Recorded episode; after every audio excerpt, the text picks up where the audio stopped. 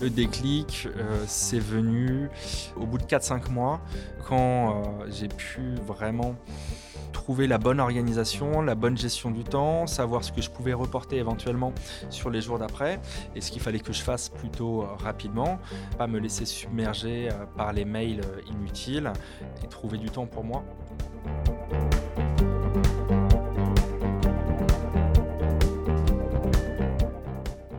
Quand on sort de l'internat ou du clinica, c'est souvent le moment de choisir son chemin professionnel. Le public ou le privé Le salariat ou le libéral en France, il existe environ 1000 établissements privés à but lucratif détenus par des groupes nationaux, des groupes régionaux ou encore des cliniques indépendantes. Dans ces établissements, 40 000 médecins exercent en tant que professionnels libéraux et souvent au sein d'associations libérales dynamiques. Nous sommes allés à la rencontre de jeunes médecins qui ont franchi le pas afin de comprendre les raisons de leur choix, leur cheminement dans le privé, leur épanouissement entre vie professionnelle et personnelle.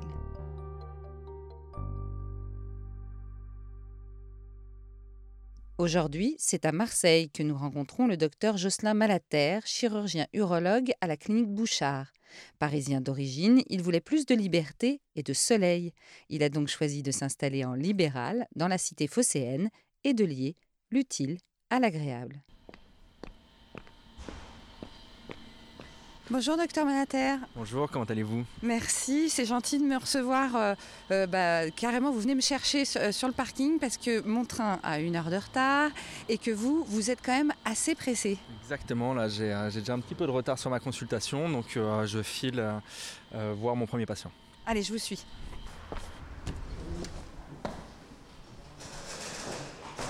Bonjour. Bonjour monsieur, vous venez avec moi? Comment allez-vous? Ça va bien, merci et vous? Très bien, je vous prie, installez-vous. Bon, comment allez-vous depuis la dernière fois? Écoutez, euh, pas trop de problèmes nouveaux. Donc du coup, vous avez compris les principes euh, de l'intervention, de l'hospitalisation. Euh, vous avez des questions complémentaires? Non, je pense que c'est assez clair. Je vais aller prendre les deux trois rendez-vous qu'il faut, qui sont, qui doivent être pris avant l'intervention pour que vous puissiez avoir tous les éléments. Jocelyn Malater, chirurgien urologue à la clinique Bouchard à Marseille. Est-ce que vous pouvez me dire d'abord comment vous êtes arrivé ici? Quel est votre euh, chemin médical, entre guillemets, euh, euh, pour finalement devenir un médecin libéral? Moi, j'ai fait mes études à Paris, mais globalement, la qualité de vie parisienne, le stress, les transports, nous ont fait décider à mon épouse et à moi-même euh, de, quitter la région et de s'installer dans, une, dans un environnement plus favorable, notamment euh, pour la famille aussi, euh, pour gérer le quotidien avec les enfants. J'ai pas mal d'amis qui sont descendus pour leur internat sur Marseille avec des très bons retours. Nous avons donc décidé de regarder plutôt dans des grandes villes euh, française. Euh, j'ai eu une opportunité sur Marseille. On a décidé de s'installer euh, ici. L'accueil a été très très bon dès le début. C'est une ville, une grande ville cosmopolite. Puis après, tous les plaisirs d'une grande ville du Sud. Ah oui, c'est magnifique. Oui, mais quelle vue On est quand même dans votre cabinet. C'est une belle vue. c'est ce que vous avez tous les jours. La mer, la montagne et puis le ciel bleu la plupart du temps. Alors ça, c'est la vie perso qui a aussi poussé pour la vie pro, mais est-ce que vous êtes parti euh, du public euh, Est-ce que arriver ici, ça a été direct dans le libéral? En effet, moi j'ai eu la chance euh, après donc mon internat au CHU de partir dans une structure semi-privée, une fondation, le groupe hospitalier Paris Saint-Joseph, donc qui est à mi-chemin en quelque sorte entre euh, l'exercice libéral et, euh, et, la fonction publique, donc avec, euh, on va dire, des impératifs du libéral, mais un service public qui est rendu puisque c'est de la médecine qui est réalisée en secteur 1.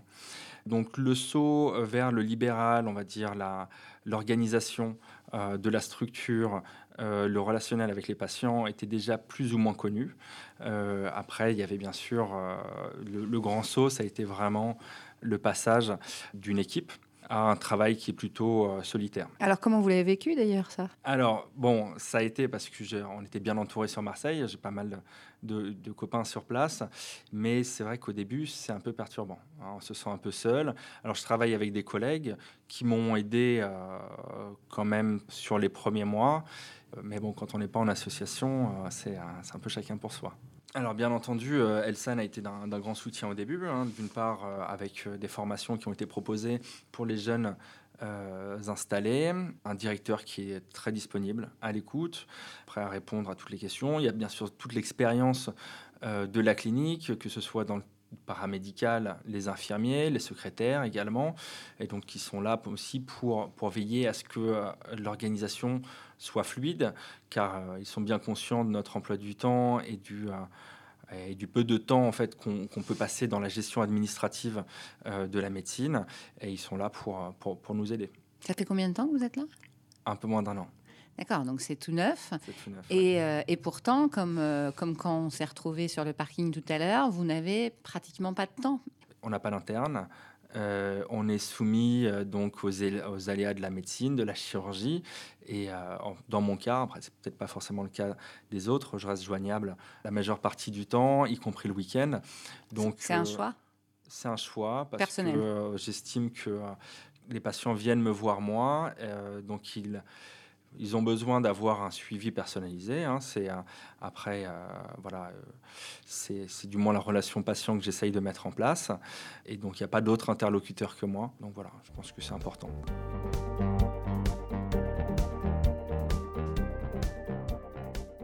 Vous avez quand même eu donc pendant ces premiers mois, malgré ce soutien, malgré aussi votre expérience en semi-privé avant, donc vous, vous avez peut-être plus d'habitude de, ce côté libéral au départ, vous avez quand même ressenti un peu cette solitude. Euh, absolument, surtout qu'on arrive dans... Euh, en général, on s'installe au mois de janvier, hein, donc c'est un, peu, c'est l'hiver un peu partout, hein, même si dans le sud il fait, il fait relativement beau, il fait quand même nuit tôt. Euh, donc quand on rentre, quand on commence le matin à 9h, qu'on rentre le soir à 23h et qu'on a l'impression d'être encore un peu sous l'eau, on se dit qu'il peut-être, il y a peut-être des problèmes.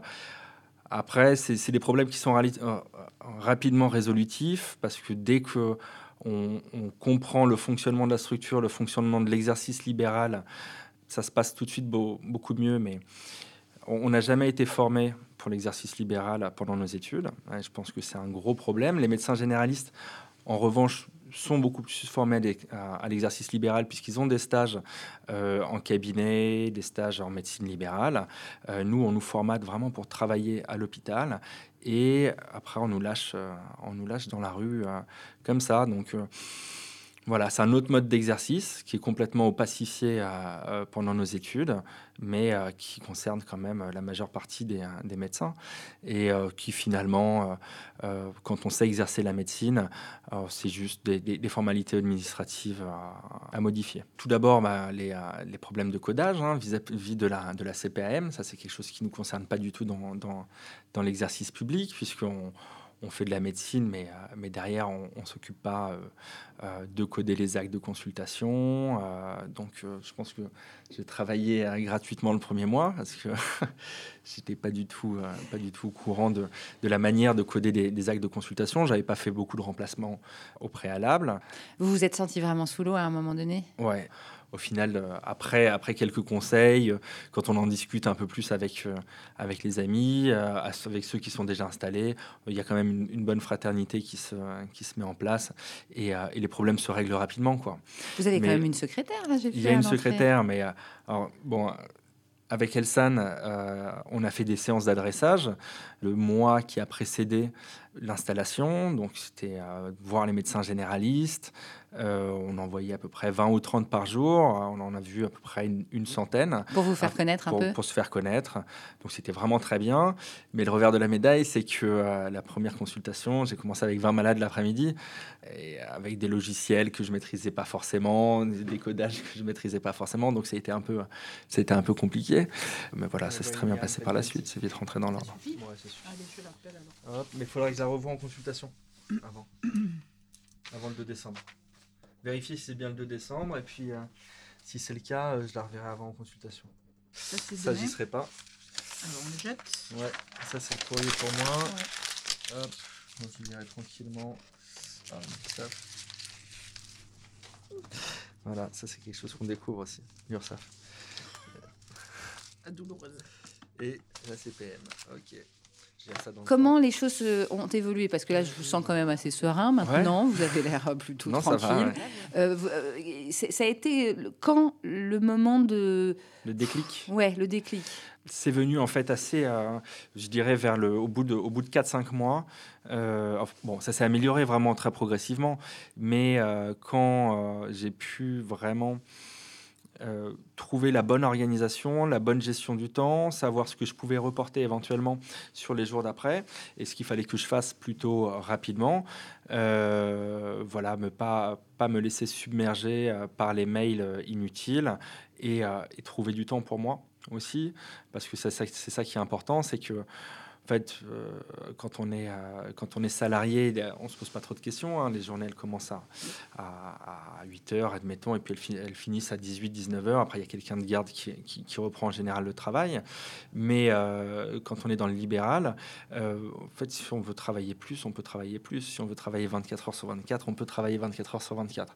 Voilà, c'est un, un équilibre à trouver, un équilibre entre le travail et puis la vie privée. Est-ce qu'il y a eu un moment quand même où vous vous êtes dit euh, je vais pas y arriver? Ouais. bah ouais, clairement. Le... Mais euh, j'en ai parlé autour de moi, ça, ça arrive relativement souvent. hein. Ah oui. Mais euh, il y a un moment, le premier mois, je me suis dit, bon, bah, je suis pas fait pour ça, hein, je, vais partir, je vais repartir dans le public. Et puis, euh, en fait, finalement, voilà, quand on a goûté à la liberté, c'est difficile d'y renoncer.